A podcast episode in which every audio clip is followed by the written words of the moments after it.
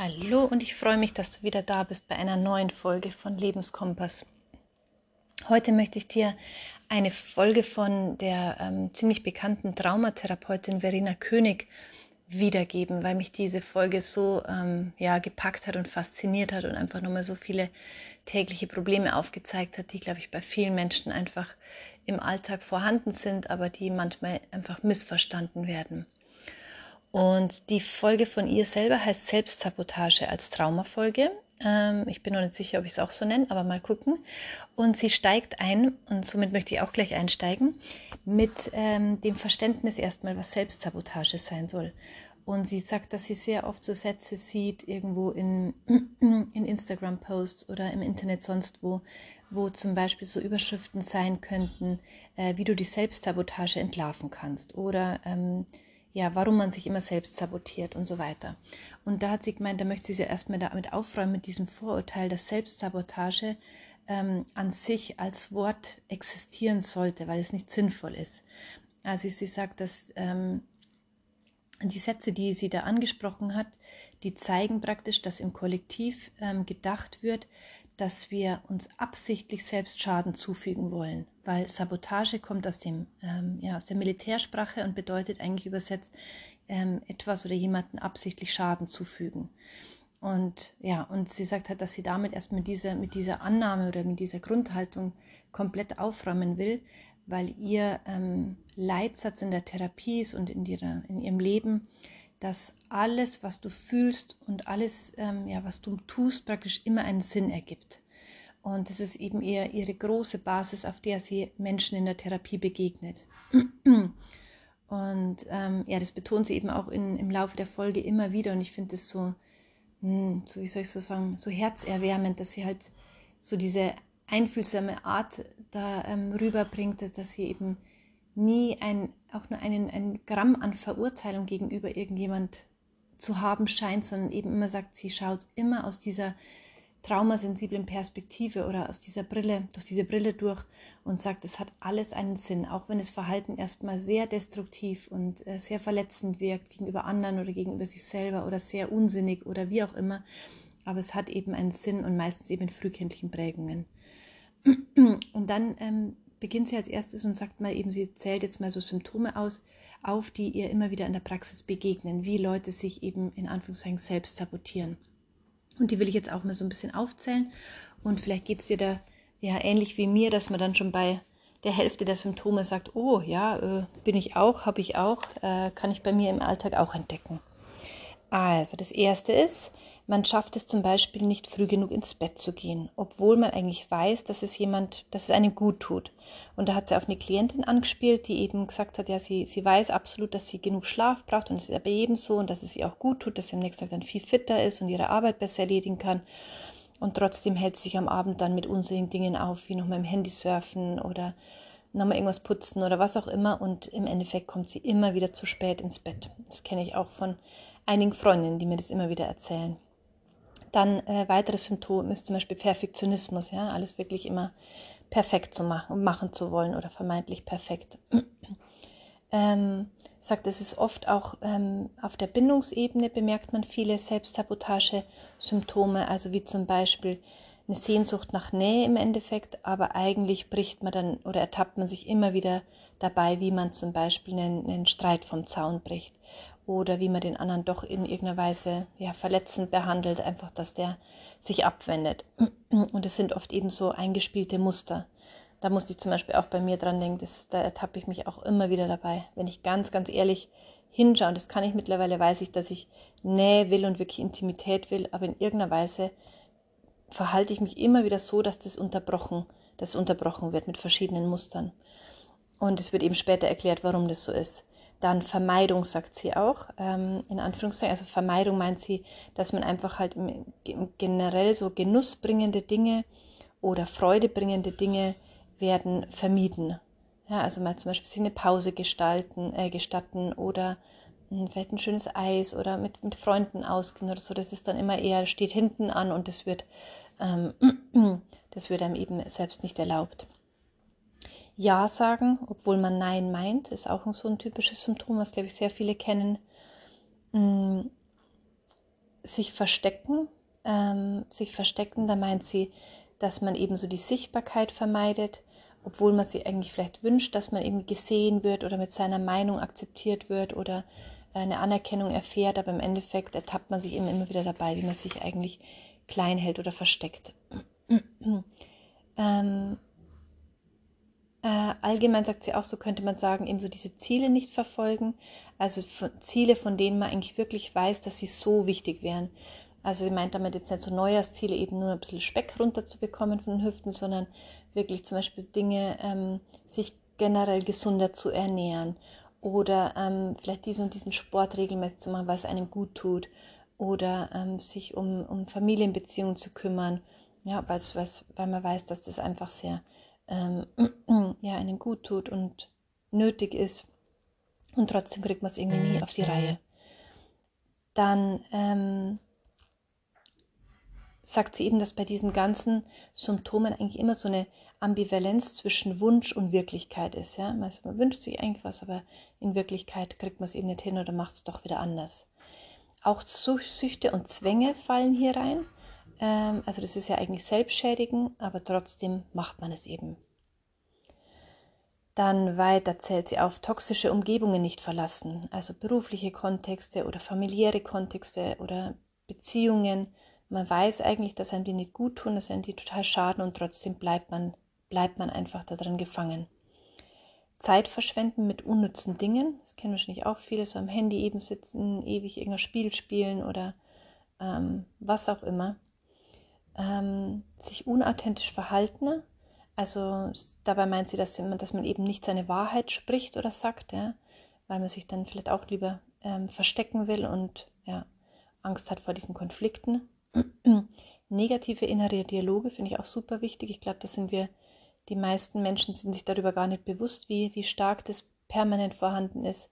Also Dialoge, die eben vielleicht von Selbsthass geprägt sind, von Selbsterniedrigen, von Selbstverurteilungen und ähm, genau, da kann, glaube ich, jeder mal ganz genau hinhören, wie oft man sich eigentlich mit einer so bösen Stimme und mit so bösen Ton ähm, behandelt. Und das würde man nie zu irgendeinem Mitmenschen so sagen. Oder dann auch noch so diese inneren Haltungen, die man hat. Also erst muss ich noch das und das machen und dann kann ich erst hm, hm Punkt, Punkt, Punkt. Also wenn ich aufgeräumt habe mit dem, äh, wenn ich aufgehört habe mit dem Trinken, dann kann ich erst Therapie anfangen, als ein Beispiel. Ja? Also sie sagt eben dieses, erst muss noch dessen das sein, dann kann ich Punkt, Punkt, Punkt, Punkt. Und da kann man eben alles Beliebige einsetzen. Ähm, genau, also das waren jetzt mal so ziemlich viele Beispiele und sie sagt dann, ähm, ja, im Anschluss zu diesen ganzen Beispielen, dass das eben die sind, die, die ihr halt sehr, sehr häufig in der Therapie begegnen. Und ähm, sie meint dann, dass es eben so ist, dass es halt wirklich nie, nie die Absicht ist, bei diesen ganzen Symptomen sich selbst zu schädigen, sondern immer, immer die Hauptabsicht ist, zu überleben. Und zu überleben in dem Sinne, dass man erstmal Sicherheit kreiert. Und da ähm, spricht es halt eben immer wieder von dieser Hauptthese, die in der Traumatherapie ähm, ja so stark ähm, vorhanden ist. Und da wird eben gesagt, dass Sicherheit zu kreieren ist immer, immer ähm, die, das Hauptbedürfnis eines Menschen, ja, also Bindungssicherheit herzustellen, eben mit den nahen Bezugspersonen und Sicherheit überhaupt weil eben das Überleben von den Menschen so stark im Vordergrund steht. Also das ist der Hauptantrieb eines Organismus praktisch. Und Sicherheit kreieren wir immer, immer auf diese Weise, wie wir es früh gelernt haben. Und da wird es jetzt eben auch nochmal spannend. Also zum Beispiel, wenn es für das Kind äh, sicherheitsstiftend war, seine eigenen inneren Impulse zu unterdrücken, ähm, dann wird es das, das Muster auch ja, zu einer Strategie und wird es später im Erwachsenenalter auch so machen. Also es wird dann immer wieder sich vielleicht verstricken oder immer wieder unauthentisch sein oder immer wieder Ja zu Dingen sagen, die es eigentlich gar nicht will, weil einfach ähm, ja in der Kindheit praktisch gelernt wurde, dass es ähm, die Bindung mit den Eltern einigermaßen aufrechterhält, wenn es eben seine eigene Wahrheit nicht spricht oder seine eigenen Impulse nicht zeigt oder seine Wünsche oder seine Bedürfnisse nicht richtig äußert, dass dann eben kein, kein Problem oder kein Bindungsabbruch mit den, ähm, mit den Bezugspersonen entsteht. Und Menschen, die sich in destruktiven Kontexten, äh, in destruktiven Kontexten aufgewachsen sind, haben in diesen Kontexten gelernt, wie sie sich am besten verhalten, um vermeidliche Sicherheit herzustellen. Ja, also die, das System musste praktisch als Kind schon einfach ganz sensibel abchecken und erspüren und, und austesten, welches Verhalten ähm, ist hier angebracht, damit einfach dieser, diese, ja, der Bindungsabbruch praktisch nicht stattfindet und meine, meine Sicherheit gegeben ist, dass ich hier weiter in dieser Familie ernährt und, äh, und geliebt werde in irgendeiner Weise. Süchte und Essstörungen, sagt sie, sind Prägungen, um mit inneren emotionalen Zuständen umgehen zu können. Also da sind wir dann eher zum Beispiel auf der Flucht vor uns selbst oder im Kampf mit uns selbst, um mit dem umgehen zu können, was unerlöst geblieben ist.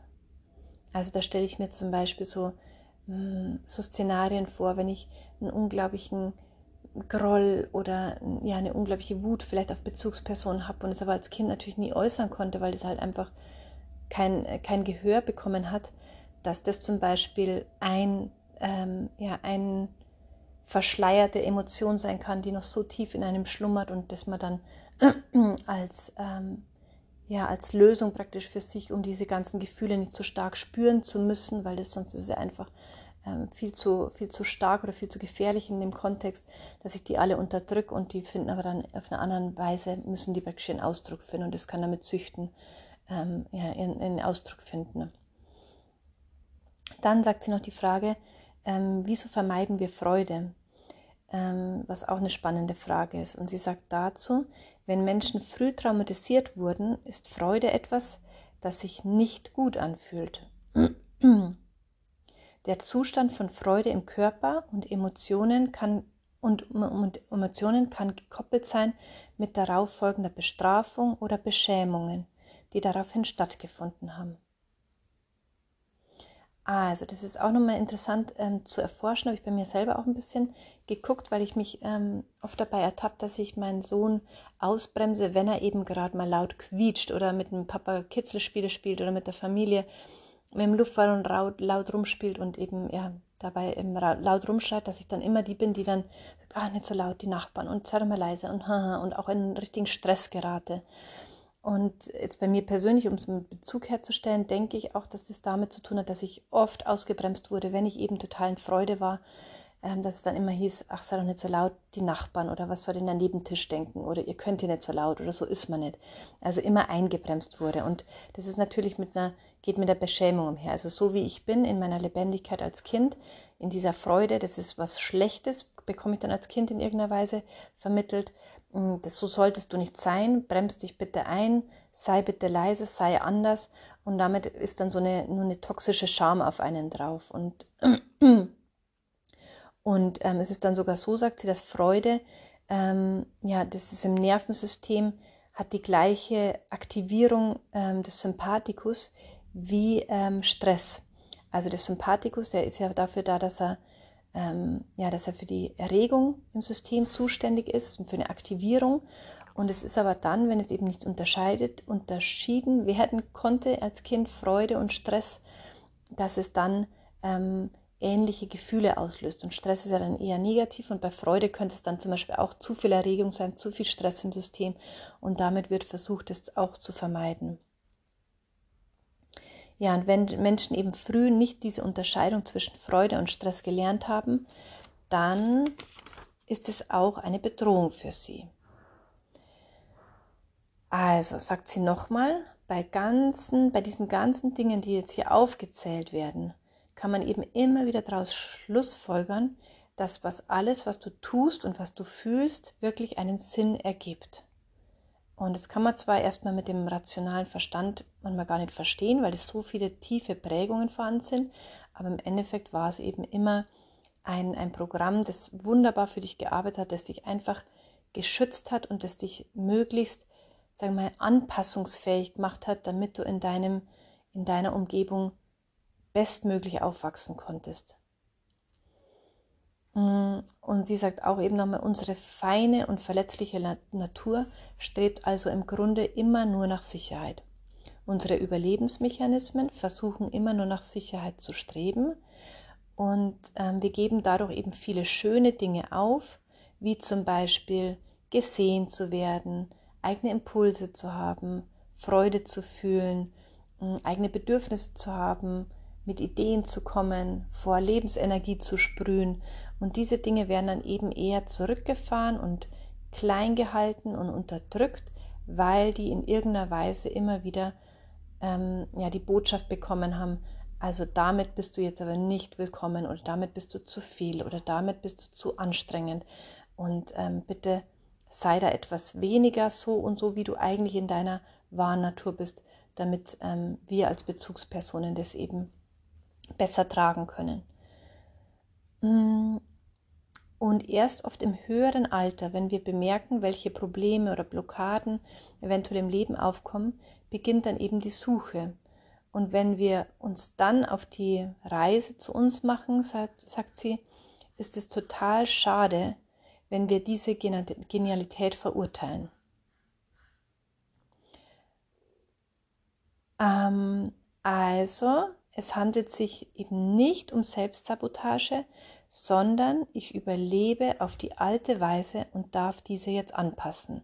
Das finde ich nochmal ganz schön, dass sie es immer wieder so betont, dass sie eben sagt, ähm, es ist total kontraproduktiv, wenn ich jetzt auch noch mich dabei ertappe, wie ich eben zum Beispiel nicht in Freude sein kann oder wie ich immer wieder in die gleichen Muster reinrutsche und dann noch ein negativen Selbst, äh, negatives Selbstgespräch mit mir führe, sondern es ist wunderbar, wenn ich das bemerke und dann sagt sie immer wieder, möglichst, möglichst liebevoll sich zuwenden und ähm, das versuchen zu verstehen und vielleicht sogar dankbar dafür zu sein, dass es einfach ganz wichtige Anpassungsprozesse waren, die mich halt ähm, als Kind damit ja, überleben haben lassen. Ähm, dann spricht sie noch von Introjektionen. Das ist ein weiteres Phänomen, sagt sie.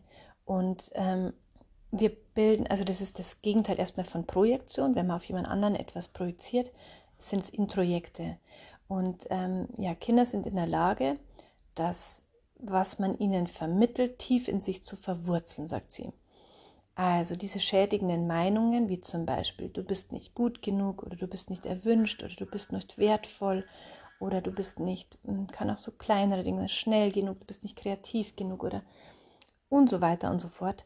Die, die übernehmen die Kinder ganz, ganz tief um sich in einer Art loyal gegenüber den Bezugspersonen verhalten zu können, ähm, weil sie damit eben die Beziehung ja zumindest stabil ähm, halten können. Ähm, ja, und das finde ich auch sehr spannend, dass es, warum man es eben macht. Ihr habt wahrscheinlich auch schon sehr, sehr viel von diesen Glaubenssätzen oder Glaubenssystemen gehört und dass die halt schon so früh geprägt wurden und die, an die kommen wir einfach ganz schwer auch ran. Ja, teilweise ist man sich das nicht mehr bewusst. Mm, und das wird jetzt auch den Rahmen sprengen, wie man auf diese nochmal eben kommt oder wo man die bemerkt. Aber erstmal eben so das von Verena König, dass man die halt ähm, übernimmt, einfach automatisch, wenn man die immer wieder hört. Erstens mal, weil das Gehirn auch nicht so weit entwickelt ist. So, typisch ich wieder. Zu viel zu Introjekten, was ich ähm, über mich selber denke, typisch ich, aber ich wurde gerade von einem Anruf unterbrochen und jetzt weiß ich nicht mehr ganz genau, wo ich stehen geblieben bin. Ich vergesse immer vorher am Handy das auszuschalten, dass man mich nicht stören soll und dann kommen immer irgendwelche Nachrichten oder Anrufe. Also tut mir leid, wenn ich jetzt da so unterbrechen musste, aber zurück zu Introjekten und ich glaube, ich habe gesagt, dass das Gehirn auch noch nicht so weit entwickelt ist. Also das Gehirn von einem, von einem kleinen Kind ich glaube, bis zum sechsten Lebensjahr mindestens kann überhaupt noch nicht ähm, ja, so eine Unterscheidung machen zwischen dem, was vom Außen einem gesagt wird und dem, was es selber über sich glaubt. Also das ist eher eins mit der Bezugsperson.